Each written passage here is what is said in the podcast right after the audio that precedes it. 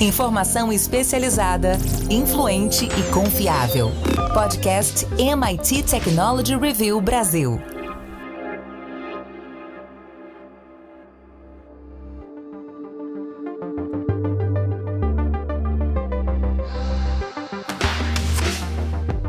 Olá, eu sou André Miceli e esse é mais um podcast da MIT Technology Review Brasil.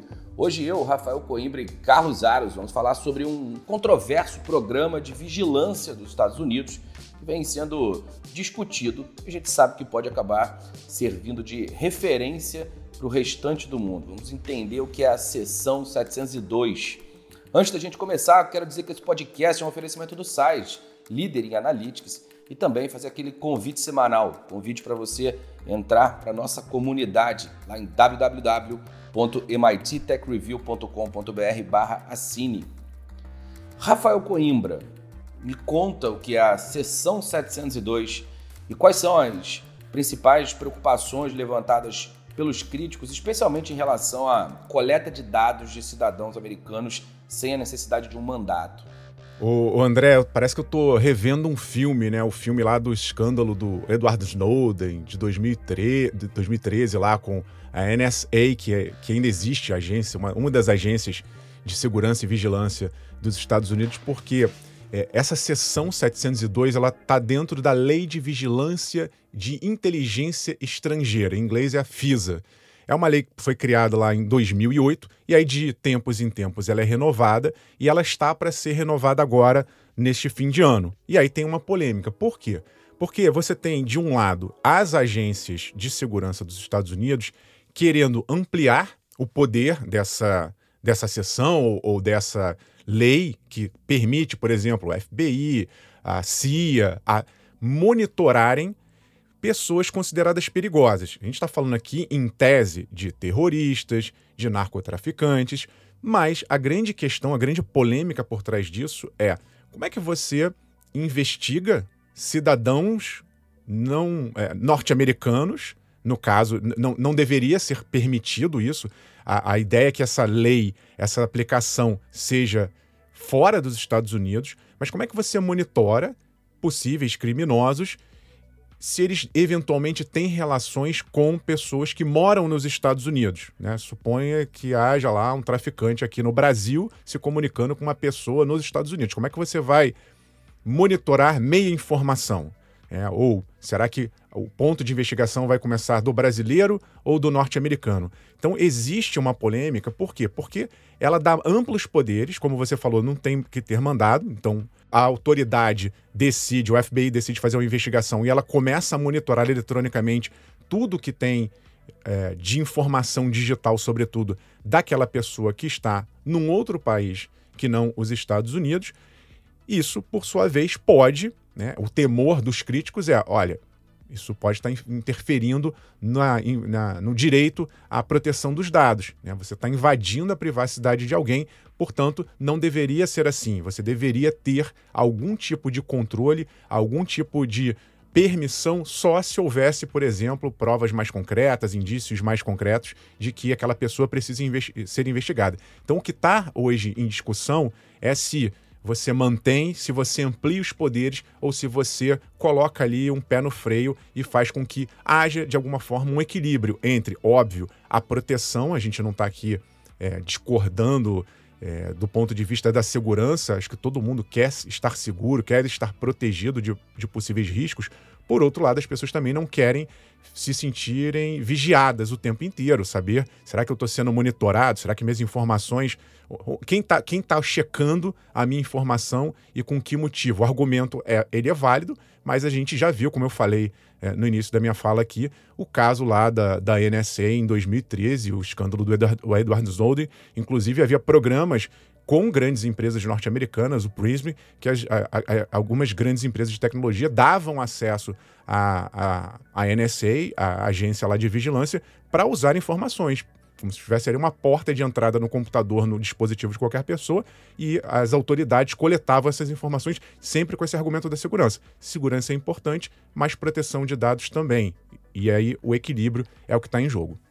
Carlos Aros, em termos práticos, fora essa questão do Snowden, Como foi que as agências de inteligência utilizaram a seção 702? A gente tem exemplos de exageros. O que, o que já aconteceu até agora? No começo, quando havia um uso indiscriminado dessa possibilidade de monitoramento, e vamos, vamos ser honestos também, tecnologias que permitiam uh, menos precisão do que a gente tem hoje, algo em torno uh, de quase, algo em torno de 4 milhões, vai, 3 milhões e meio uh, de cidadãos norte-americanos estavam sendo investigados, estavam sendo monitorados junto dessa investigação de cidadãos não norte-americanos, né, estrangeiros, que é o objetivo uh, dessa sessão 702. Um projeto que é classificado como estratégico, e aí tem um, um relatório que foi publicado há, há, pouco tempo pelo Conselho de Supervisão de Privacidade e Liberdades Civis. Uh, e é um relatório extenso, ele tem quase 300 páginas, etc. E ele mergulha nesses números, mergulha na evolução uh, do uso dessa seção 702 pelas autoridades norte-americanas, dentro do que está estabelecido pela Lei de Vigilância de Inteligência Estrangeira, mas os números eles chamam a atenção. Apesar de ser algo estratégico, ainda hoje, algo em torno de 200 mil cidadãos americanos uh, são monitorados única e exclusivamente porque eles tiveram algum tipo de contato com um estrangeiro. E aí eles passam a entrar no bojo desse, desse monitoramento uh, sem que exista efetivamente uma leitura uh, sobre qualquer risco uh, que esse cidadão americano, que, esse, que essa pessoa possa oferecer para o país. E aí tudo isso fica num campo bastante cinzento. O grande ponto do excesso se dá pelo número de informações que podem ser acessadas, pela extensão do monitoramento e pela incapacidade do cidadão uh, entender o que está sendo feito com ele. O cara entra numa, numa peneira, passa a, a, sofrer um escrutínio, tem a sua comunicação, os seus dados, as suas movimentações, e hoje tudo é feito por meio digital, observados, analisados, catalogados, uh, com lente de aumento uh, por agências como o FBI, por exemplo, e ele não tem ideia de que isso está acontecendo. Ao mesmo tempo, uh, os relatórios, uh, esse relatório que eu citei e outros que, que surgiram aí no noticiário uh, para embasar a decisão, ou o ponto de vista, não a decisão, mas o ponto de vista daqueles que defendem mais uma renovação, né? Foi lá em 2012, depois 2017, e essa agora, 23, 24, uh, dessa sessão 702. É, esses, da, esses relatórios eles mostram uma evolução importante não só do ponto de vista tecnológico, mas da metodologia empregada para esse monitoramento. E aí qual é o argumento? O argumento é que uh, os estrangeiros passam a ser monitorados com mais eficácia e há uma invasão uh, menor uh, da privacidade dos cidadãos americanos. Então, o argumento é sempre a segurança nacional. E aí inclui nesse pacote dizer que até mesmo para proteger uh, um cidadão norte-americano, outro cidadão norte-americano precisa estar sendo monitorado, porque ele pode uh, levar a algum tipo de risco. A grande questão aqui é que é um cheque em branco, né, para que essas agências, uh, e aí o Rafa citou os episódios todos, e eles são emblemáticos, e a gente está falando de alguns anos atrás. Imagina hoje com o avanço tecnológico. É, é, existe a possibilidade de se levantar qualquer tipo de informação sobre uma pessoa. Então é um cheque em branco uh, as agências, eh, sobretudo as instituições de liberdade de imprensa, uh, dos direitos civis e etc., têm levantado uh, a voz para dizer que há excessos e que é preciso moldar e mudar o texto. Ele já não faz sentido em 2023 como fazia talvez lá em 2012 e até mesmo antes disso. Mas o grande ponto é os excessos que são cometidos, eles se dão em um nível tão profundo, André, que nós não somos capazes de dizer exatamente o que está ali. E é justamente esse o ponto que levanta a bandeira uh, de sinal de alerta. Porque se eu não consigo saber qual é o limite desse monitoramento, eu só posso supor que não há limite para esse monitoramento. Portanto, todo cidadão pode ter uh, um alvo marcado na sua testa e a partir daí ele pode ser é, investigado, única e exclusivamente porque acessou uma página, trocou mensagem com alguém, sabe-se lá quem, e pronto, ele passa a entrar nesse pacote. Fora aqueles que fazem parte de movimentos ativistas e etc., que entram no outro grupo e passam também a ser monitorados. Mesmo que você não, não seja um, um, alguém ativo dentro desses grupos, o fato de você demonstrar algum tipo de simpatia uh, e estar tá perto desse grupo, você já entra também uh, nesse pacote. Então, é algo bastante sensível. E o excesso se dá justamente pela falta de transparência. E esse é o grande debate hoje. Mas eu insisto, os relatórios que têm sido publicados é, tentam trazer é, uma visão bastante otimista, mostrando que as agências aprenderam com os erros do passado e estão se moldando. Agora, se dá para a gente acreditar nisso, acho que falta transparência para que seja crível essa história. Rafa, por que organizações da sociedade civil, como por exemplo a Wikimedia Foundation, ela se opõe fortemente à, à renovação da 702 nesse formato. Me parece claro que algo precisa existir, que uma discussão ampla precisa acontecer para que haja um norte mais bem estabelecido daquilo que a gente tem atualmente. O que, na sua opinião, pode ser feito é, para melhorar essa ideia? Como as, as organizações da sociedade civil estão se comportando diante disso? Então vamos lá, André. Especificamente no caso da Wikimedia, é, o que acontece? A, Wikipedia é uma, uma enciclopédia coletiva global. Então, em tese, as pessoas do mundo inteiro se sentem uh, no direito de, se quiserem contribuir de alguma forma, elas podem ir lá e ajudar a construir aquele conteúdo, seja com texto, seja com código. E, existe ali uma democracia global, vamos dizer assim. O que acontece? No momento em que você se sente vigiado, no momento em que você sabe que tem alguém, né, um Big Brother da vigilância sobre você, talvez, dependendo do assunto, dependendo do código, dependendo do que você estiver bolando ali, a pessoa, esse é o argumento da Wikimedia, a pessoa pode se sentir inibida. Então começa a haver uma autocensura. Isso é muito comum, não só nesse caso, mas nós observamos isso em países que são autoritários, em que as autoridades dizem: não, faz o que você quiser, mas a gente está de olho. Então, e se, e se a gente achar que você não está seguindo na linha que a gente quer, você vai ser punido de acordo com as leis que, que, que foram estabelecidas aqui. Então, existe uma vigilância que ela é, ela, como você bem colocou, né? a gente está aqui tentando obter a vigilância que proteja o cidadão e não a vigilância que iniba as pessoas, porque você não sabe, de certa forma, o que está acontecendo. Como eu acho que uh, isso pode ser resolvido? Isso pode ser resolvido, primeiro, com esse debate, mas dá para usar, o Aro estava falando da quantidade de inteligências, né, de novas tecnologias, de novas ferramentas. Eu acho que dá hoje em dia para você fazer buscas, pesquisas, é, esse tipo de vigilância, para simplificar aqui, usando outras ferramentas que surgiram. Então, da mesma maneira que se gera muito mais informação, eu acho que já dá para as autoridades fazerem investigações preliminares que não envolvam essa interferência toda, sabe? Essa vigilância em que você tem abertura de. Né? Antigamente você podia olhar um e-mail, hoje em dia você tem acesso a muito mais informa informações. Será que não dá para fazer algo preliminar e aí, a partir de indícios, sim, dar esse passo a mais e não já começar do zero com essa supervigilância? Eu acho que existem ferramentas hoje. O que me preocupa, André, é que, ao mesmo tempo em que a gente está falando da, desses avanços tecnológicos dos últimos 10 anos, para pegar o caso Snowden para cá, a questão vai aumentar ainda mais, porque a gente está entrando agora numa era de inteligência artificial em que a gente vai ter vigilâncias de câmeras, por exemplo, analisando o tempo inteiro coisas. Eu estou falando aqui de uma inteligência artificial generativa multimodal. Então, da mesma maneira que o que você escreve hoje deixa traços, o teu comportamento nas redes sociais deixa algumas informações.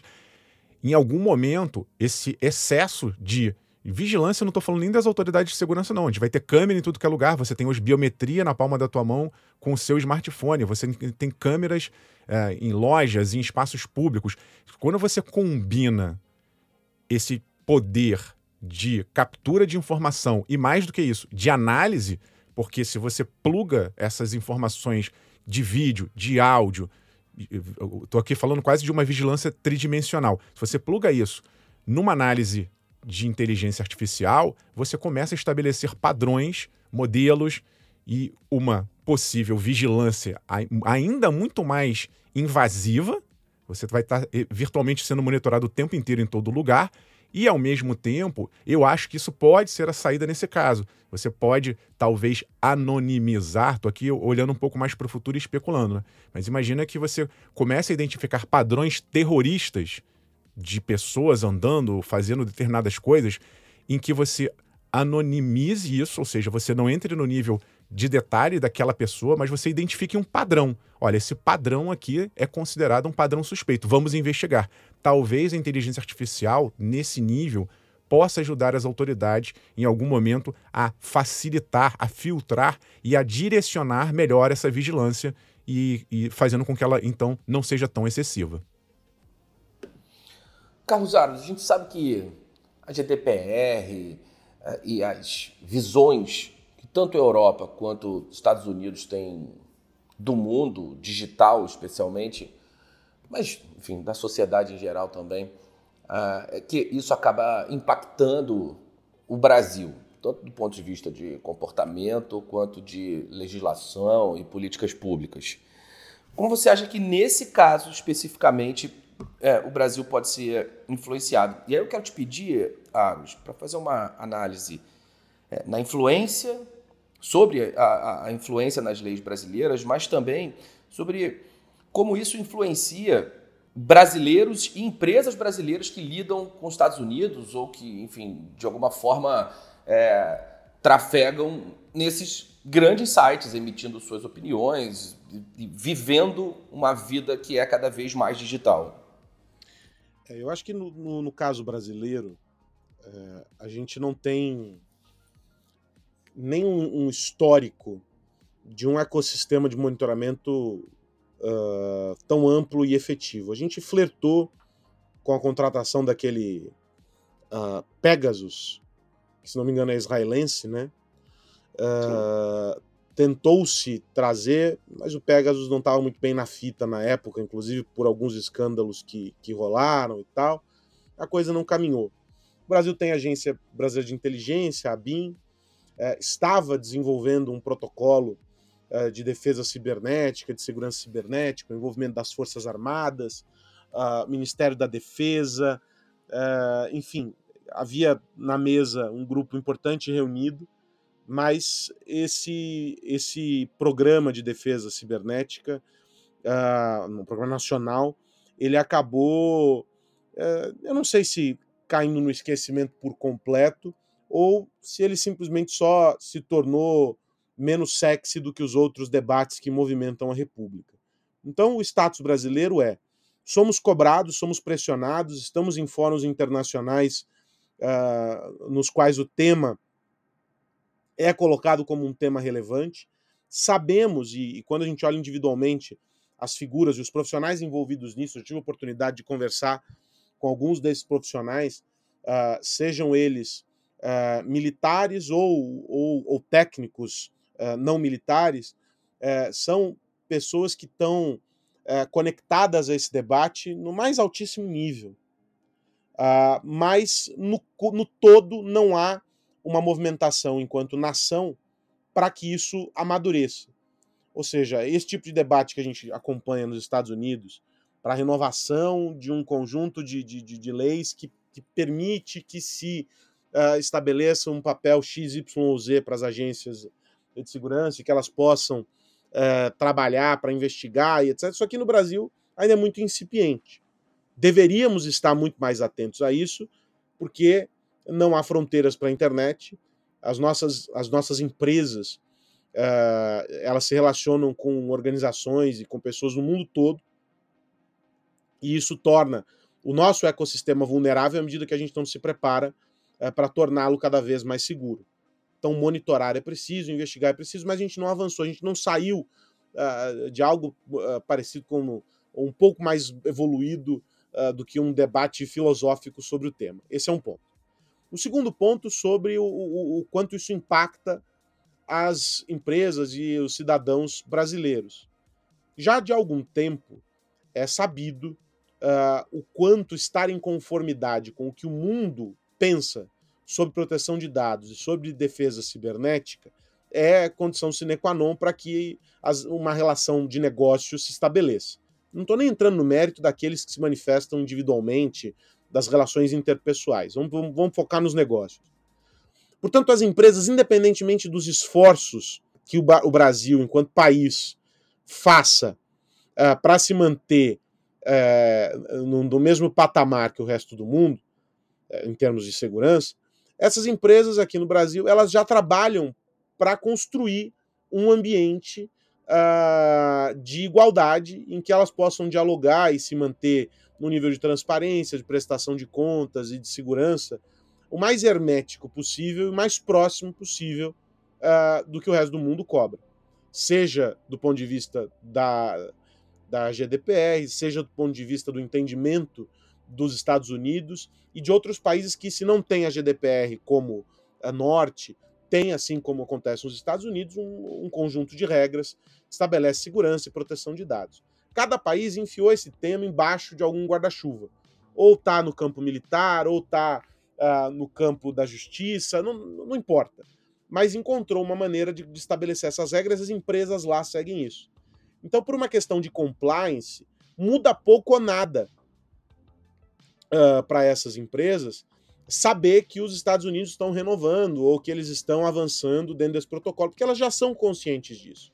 Essas relações já são monitoradas, sobretudo em um ambiente absolutamente uh, esgarçado, uh, em que todas essas empresas que têm relação com os Estados Unidos, ou a maior parte delas, também tem relação com a China e sabem que a, a China está na mira uh, dos Estados Unidos e que por isso vão ter um escrutínio maior sabem que não vai ser comprada qualquer tipo de tecnologia, porque essa tecnologia pode implicar em, em, em insegurança. Ou seja, essa relação ela já é muito sensível. Seja você é, alguém que só está ali transacionando do ponto de vista uh, da balança comercial, ou você que oferece tecnologia e infraestrutura, você que é, tem uma relação um pouco mais estratégica. Então, eu acho que nesse aspecto não muda muito.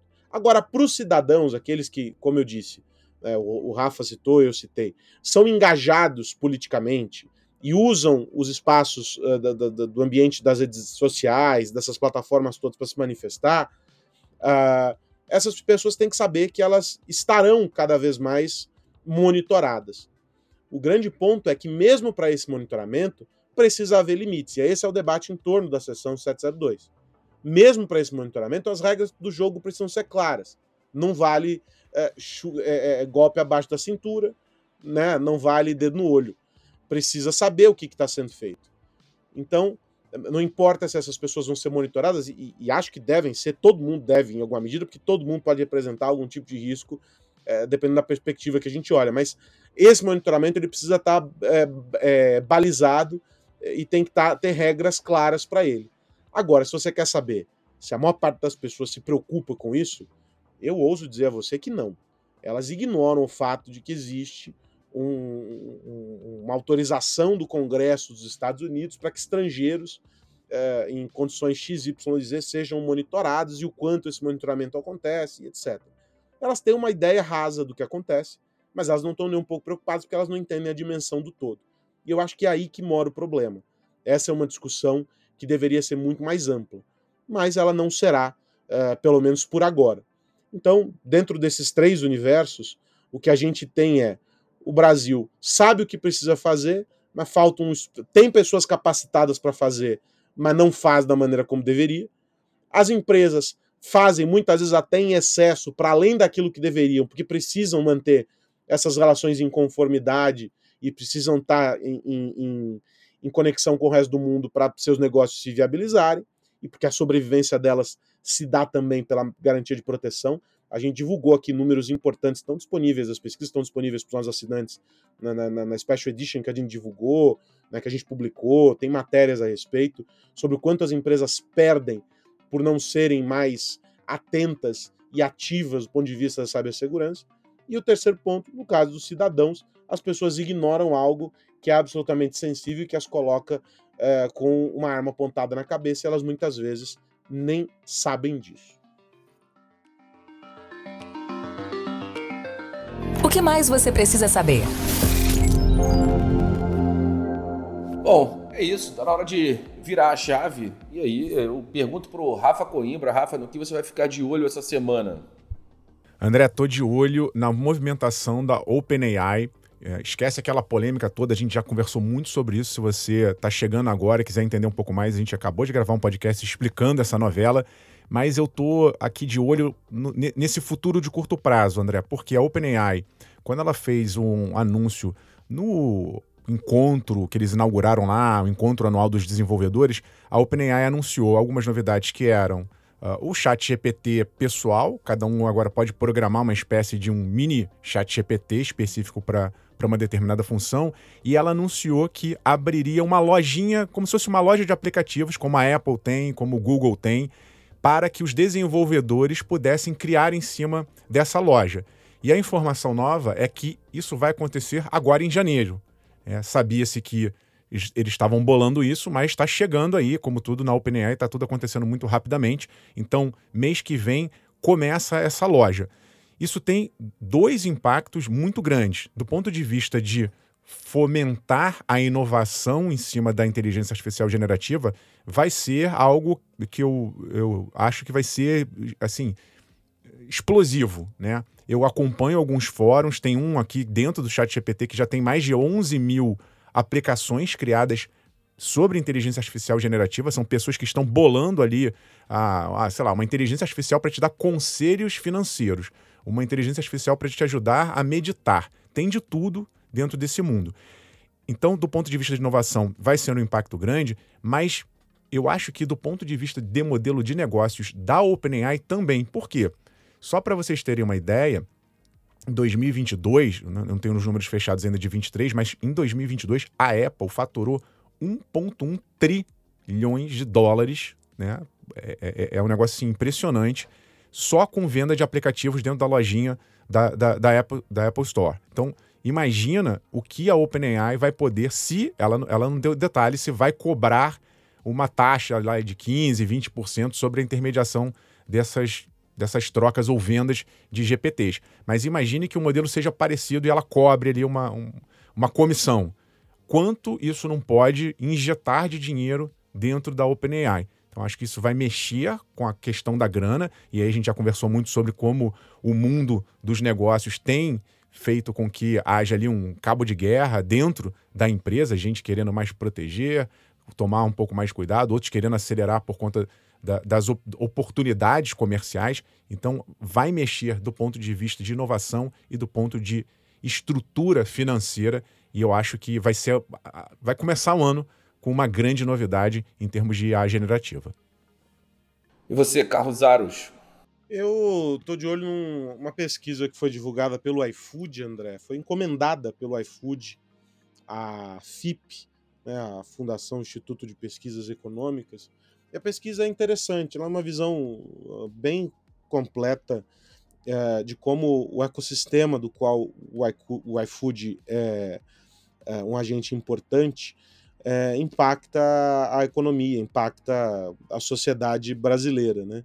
Então a pesquisa diz que o iFood movimentou direta e indiretamente 97 bilhões de reais em valor bruto da produção do ano de 2022 algo em torno de 0,53% do PIB. Uh, ah, ele, esse estudo ele mede a importância socioeconômica do iFood, leva em conta alguns efeitos indiretos, aumento da renda né, proporcionado pelo iFood, não só para os entregadores, e isso é muito interessante, porque ele olha também as lojas que são parceiras, é, os colaboradores e toda uma cadeia que se estabelece e que muitas vezes é invisível é, para todos nós. O que é interessante é que esse, esses 97 bi, eles não estão única e exclusivamente concentrados no iFood. Eles estão distribuídos, eles vêm cascateando aí ao longo de uma cadeia uh, que começa a partir do instante em que a pessoa faz o pedido uh, pelo aplicativo. É óbvio que é uma visão uh, direcionada para a gente entender esse ecossistema, etc., que não é a única forma de a gente olhar tudo isso. Mas é um, um, um dado importante, André, para ser incluído em qualquer debate a respeito dessas plataformas, a respeito do papel que essa nova economia tem para a construção da nossa sociedade. Ela está distribuindo de alguma maneira riqueza, está fazendo com que as pessoas tenham oportunidades e está criando novos modelos, novas formas de pensar negócios, novas formas de pensar o trabalho. E essas novas formas elas não são necessariamente novas, porque o iFood já está aí há um bocado de anos.